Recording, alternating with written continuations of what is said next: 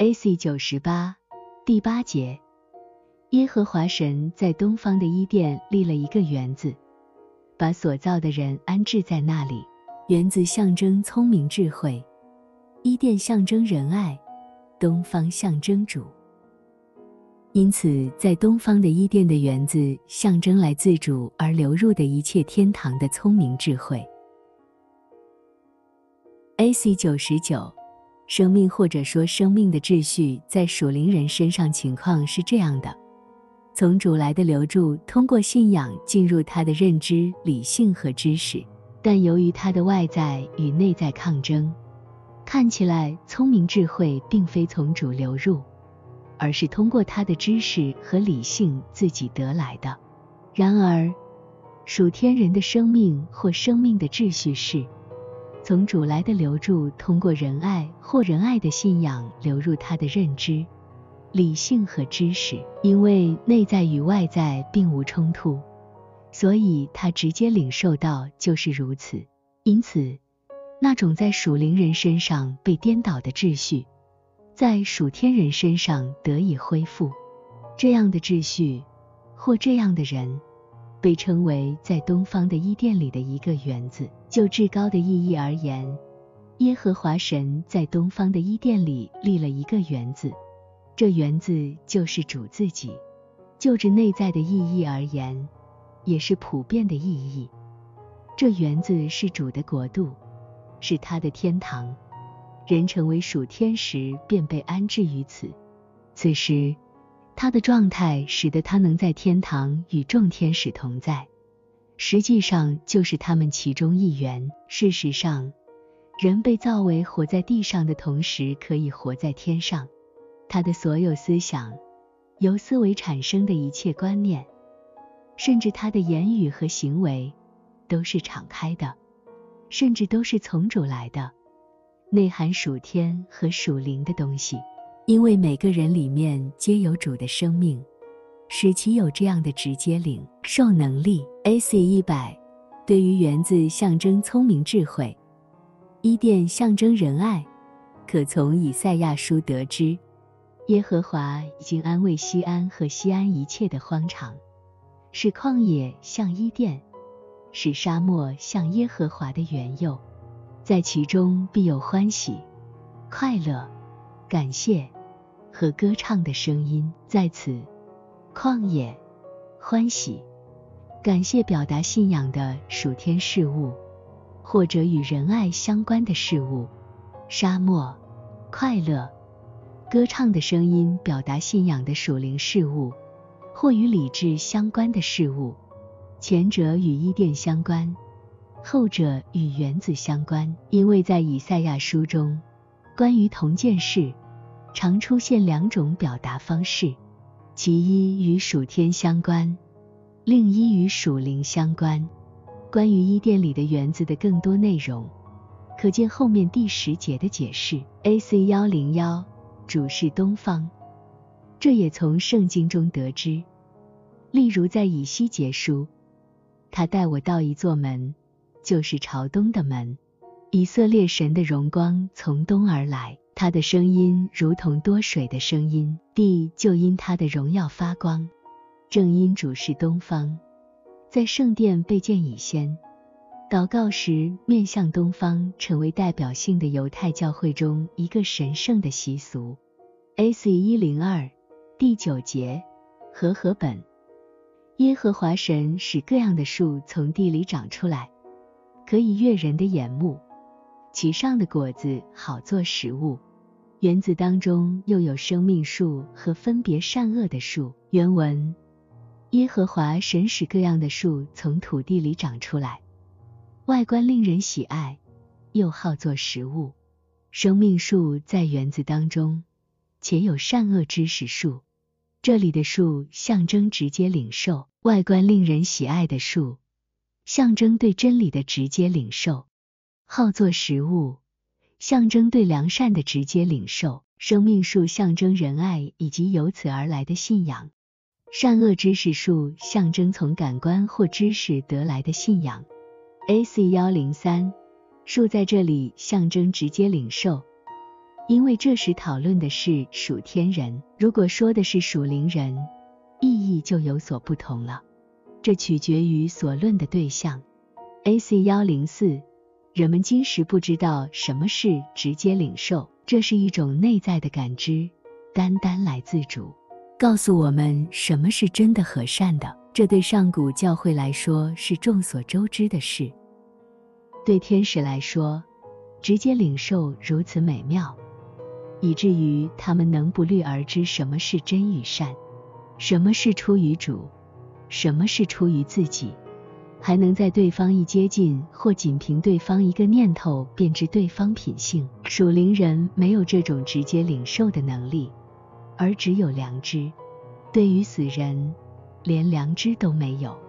很多人不知道什么是良知，更不用说直接领受了。A.C. 幺零五，生命树象征仁爱以及由此产生的信仰。原子当中是指在人的内在意志中，主在人和天使中占据的首要之物是意志，这在圣经中被称为心。但由于没有人能凭自己行善，所以意志或心并不属于人。尽管圣经中常用来表述人，人有的是欲望，被人称作意志，因为意志是原子的中心。那里有生命树，而意志是人所没有的，只有欲望，所以生命树是来自于主的怜悯，由此而有一切仁爱与信仰，因而一切生命。A.C. 一零六，关于园中的树或直接领受生命树或者仁爱，以及由此而来的信仰和知识树或来自感官知识的信仰，将在后文详述。A.C. 一零七第十节。有河从伊甸流出来，滋润那园子，从那里分为四道。从伊甸流出来的河，象征从仁爱而来的智慧，因为伊甸象征仁爱，滋润那园子，带来聪明。从那里分为四道，以四条河来描述聪明，如下所述。A.C. 幺零八，当上古之人将人比作花园时。也将智慧以及与智慧相关的一切事物比作河流，不仅拿来作比，也实际以此称呼。这是他们的言说方式。后来的先知也是如此，有时设为比喻，有时直接称呼。例如，你的光就必在黑暗中发现，你的幽暗必变如正午，你必像浇灌的园子，又像水流不绝的泉源。这话论及那些接受仁爱与信仰之人，如接连的山谷，如河旁的园子，如耶和华所在的沉香树，如水边的香柏木。这话论及被重生之人，倚靠耶和华，以耶和华为可靠的那人有福了。他必像树栽于水旁，在河边扎根种水，使它生长；深水使它长大。所栽之地有江河为流岔出的水道，引到田野诸树。树大条长，成为荣美，因为根在众水之旁。神园中的香柏树不能遮蔽它，松树不及它的枝子，枫树不及它的枝条。神园中的树都没有它荣美。我使它的枝条翻多，成为荣美，以致神伊甸园中的树都嫉妒它。在此，重生之人不仅被比作园子或树而已。而且直接这么称呼，由以上引文可知，当上古之人将人，或者同样的，将人里面的事物比作园子时，还会加上灌溉园子的水与河流，将水与河流等理解为促使成长的事物。A.C. 幺零九，尽管智慧和聪明看似在人里面，但是如前所述。他们单单属于主，在以西结书以下经文中，以类似表现方式明说：他带我回到殿门，见殿的门槛下有水往东流出。他对我说：这水往东方流去，必下到亚拉巴，直到海，所发出来的水必流入沿海，使水得医治。这河水所到之处。凡滋生的动物都必生活在河这边与那边的岸上，必生长各类的树木，其果可做食物，叶子不枯干，果子不断绝，每月必结新果子。因为这水是从圣所流出来的，树上的果子必作食物，叶子乃为治病。在此，东方象征主，有水流出来的的圣所也象征主。启示录中有类似的表达。天使又只是我在城内街道当中一道生命水的河，明亮如水晶，从神和羔羊的宝座流出来，在河这边与那边有生命树。结十二样果子，每月都结果子。树上的叶子乃为医治万民。A.C. 一百一十，第十一、十二节，第一道名叫比逊，就是环绕哈菲拉全地的，在那里有金子，并且那地的金子是好的，在那里又有珍珠和红玛瑙。第一道河或比逊象征从仁爱而来的信仰的聪明。哈菲拉全地象征心智，金子象征良善，珍珠和红玛瑙象征真理。金子被提及两次，前者象征仁爱的良善，后者象征源于仁爱的信仰的良善。珍珠和红玛瑙，一个象征仁爱的真理，一个表示源于仁爱的信仰的真理，这便是属天人。A.C. 一百一十一。然而。要从内在意义来描绘这些事情是非常困难的，因为如今没有人知道什么是源于仁爱的信仰，什么是智慧，什么是源于智慧的聪明。因为外在之人除了将知识称为聪明和智慧，甚至称为信仰，不知道还有什么聪明、智慧和信仰。他们甚至不知什么是仁爱。很多人不知道什么是意志和理智，或者意志与理智构成一个心智，尽管他们是彼此有别，甚至截然不同。整个天堂就是由主照着仁爱与信仰的无限差异性被精确的安排。A.C. 一百一十二。不过，如果不是来自仁爱，因而从主而来，就不可能有智慧，聪明也是如此。若不是来自信仰，因而来自主，也不可能有聪明；若非来自仁爱，因而来自主，就没有良善；若非来自信仰，因而来自主，就没有真理。不是出于仁爱和信仰的，因而出于主的，即便有其名，也名不副其实。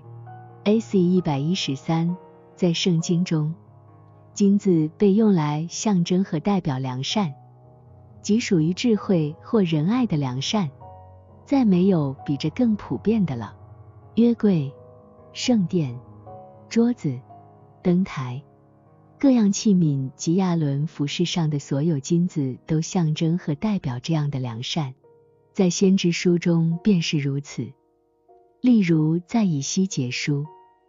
你靠自己的智慧聪明得了金银财宝，收入库中。此处明确说明，金和银或善和真，是智慧与聪明的产物，因为银在此象征真理。约柜上和圣殿中的银子亦复如是。在以赛亚书，成群的骆驼，并米店和以法的毒蜂驼必遮满你。十八的众人都必来到，要奉上黄金乳香，又要传说耶和华的赞美。再如，当耶稣降生后，东方的智者来俯伏拜他，他们揭开宝盒，拿黄金、乳香、没药为礼物献给他。在此，黄金象征善，乳香和没药表示悦纳之物。因为他们出于仁爱和信仰，也因此被称为耶和华的赞美。金子在诗篇中同样理由被提及，他们要存活，示巴的金子要奉给他，人要常常为他祷告，终日称颂他。A.C. 一百一十四，信仰的真理在圣经中用宝石来象征和代表。如决断的胸牌和亚伦以福德两条肩带上的宝石，制作胸牌的金线和蓝色、紫色、朱红色线并捻的细马，代表仁爱的事物；宝石则代表源自仁爱的信仰。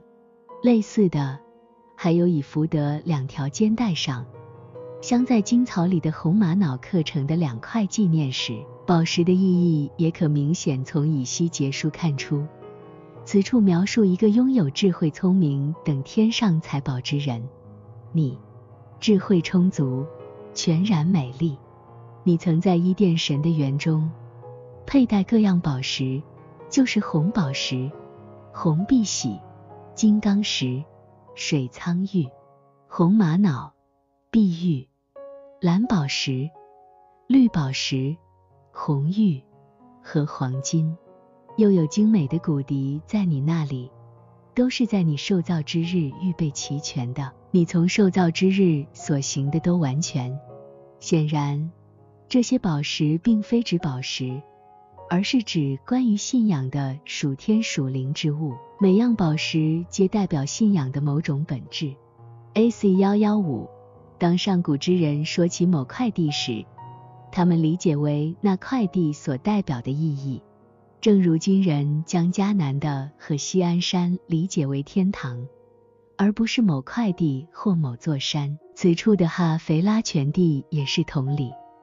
后面他再次被提起，说以使玛丽的子孙居住的地方，是从哈菲拉直到埃及前的舒尔，正在亚述的道上。拥有天堂观念的人看到这些话。只会将其理解为聪明以及源于聪明的事物。同样，他们将比逊和环绕哈菲拉全地中的环绕理解为留住。类似的，对于亚伦以福德肩带上的红玛瑙被镶嵌或环绕在金草中，他们理解为仁爱的良善流入信仰的真理中。诸如此类的，多处可见。A.C. 一一六第十三节。第二道河名叫基训，就是环绕古时全地的，被称为基训的第二道河，象征属于真理与良善，或属于仁爱与信仰的一切事物的知识。古时地象征心智或能力，心智由意志与理智构成。第一道河与意志相关，第二道河与理智相关。良善与真理的知识归属于理智的范畴。A.C. 幺幺七，古时地或塞俄比亚盛产黄金、宝石和香料。如前所述，这些象征良善、真理及由二者产生的美好事物，例如那些属于仁爱和信仰的真知识。在前面第一百一十三节所引用的经文已说明这一点。古时或埃塞俄比亚，还有示巴。在圣经中有类似的意义，这从先知书中可以看出。例如，西番雅书也提到古时和耶和华在他中间是公义的，每早晨显明他的公义。那时，我必使万民用清洁的言语好求告我耶和华的名，同心合意的侍奉我，祈祷我的，必从古时和外来，给我献供物。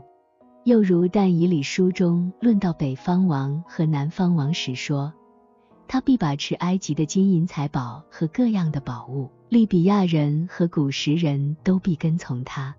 在此，埃及象征记忆的知识，古时或埃塞俄比亚象征信仰的知识。再如，示巴和拉玛的商人与你交易，他们用各类上好的香料、各类的宝石。和黄金兑换你的货物，这些以同样的方式来表示信仰的知识。当诗篇中论到主，因而也论属天人时，这么说，在他的日子，一人要发旺，大有平安，好像月亮长存。他诗和海岛的王进贡，示巴和西巴的王见礼物。从整章来看。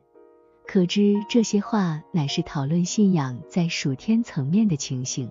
示巴女王用难解的话试问所罗门，带给所罗门香料、黄金、宝石，这些事也象征类似的意义。因为圣经的历史书部分正如先知书那样，代表和象征某些意义，包含着奥秘。A.C. 一一八第十四节，第三道河名叫底格里斯，流在亚述的东边。第四道河就是幼发拉底河。底格里斯河象征理性或理性的洞察力，亚述象征理性的思维。该河流在亚述的东边，象征理性的洞察力由主那里通过内在人流向属于外在人的理性思维。博拉大或幼发拉底象征记忆的知识，是终点或边界。A.C. 一百一十九对于亚述象征理性思维或人的理性。这可从先知书可知，例如在以西结书中，亚述王曾如黎巴嫩中的香柏树，枝条荣美，隐秘如林，极其高大，树尖插入云中，众水使它生长，深水使它长大，所在之地有江河为流。理性思维被称为黎巴嫩中的香柏树。树间插入云中，象征知识增长的情形。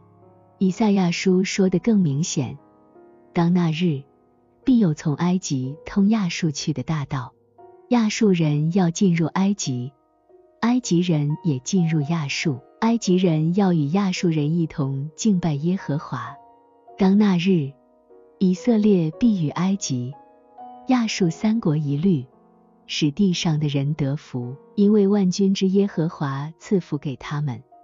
说：埃及我的百姓，亚述我手的工作，以色列我的产业，都有福了。在此处并其他各处，埃及象征知识，亚述象征理性，以色列象征聪明智慧。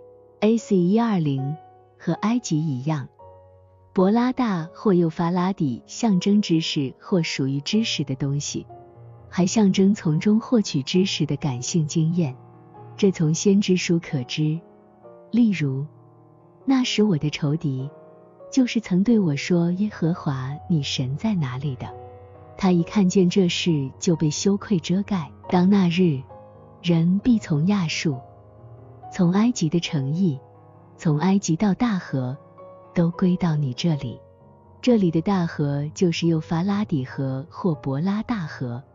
这些话论到主的降临，他将引人重生，使成为属天人。又如，现今你为何在埃及路上喝西河的水呢？你为何在亚述路上喝大河的水呢？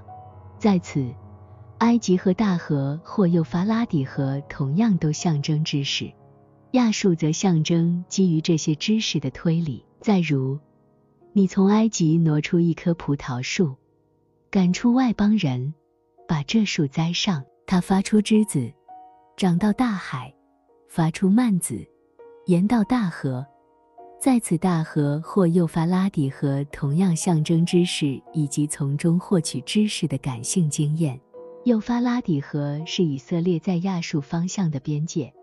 正如对属灵和属天人而言，知识是聪明和智慧的边界。像亚伯拉罕说的这些话也是同理。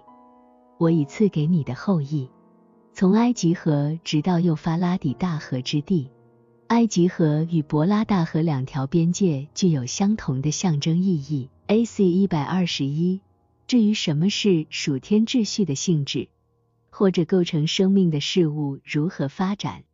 通过这些河就一目了然了。这个发展过程从东方或主开始，由它发出智慧，由智慧而有聪明，由聪明而理性，由理性来激活知识。这是生命的正当次序。属天人的性质就是这样。代表属天人的以色列长老因而被称为有有智慧、聪明。知识制造约柜的比撒列也因而被描述说，神的灵充满了他，使他有智慧、有聪明、有知识，能做各样的工。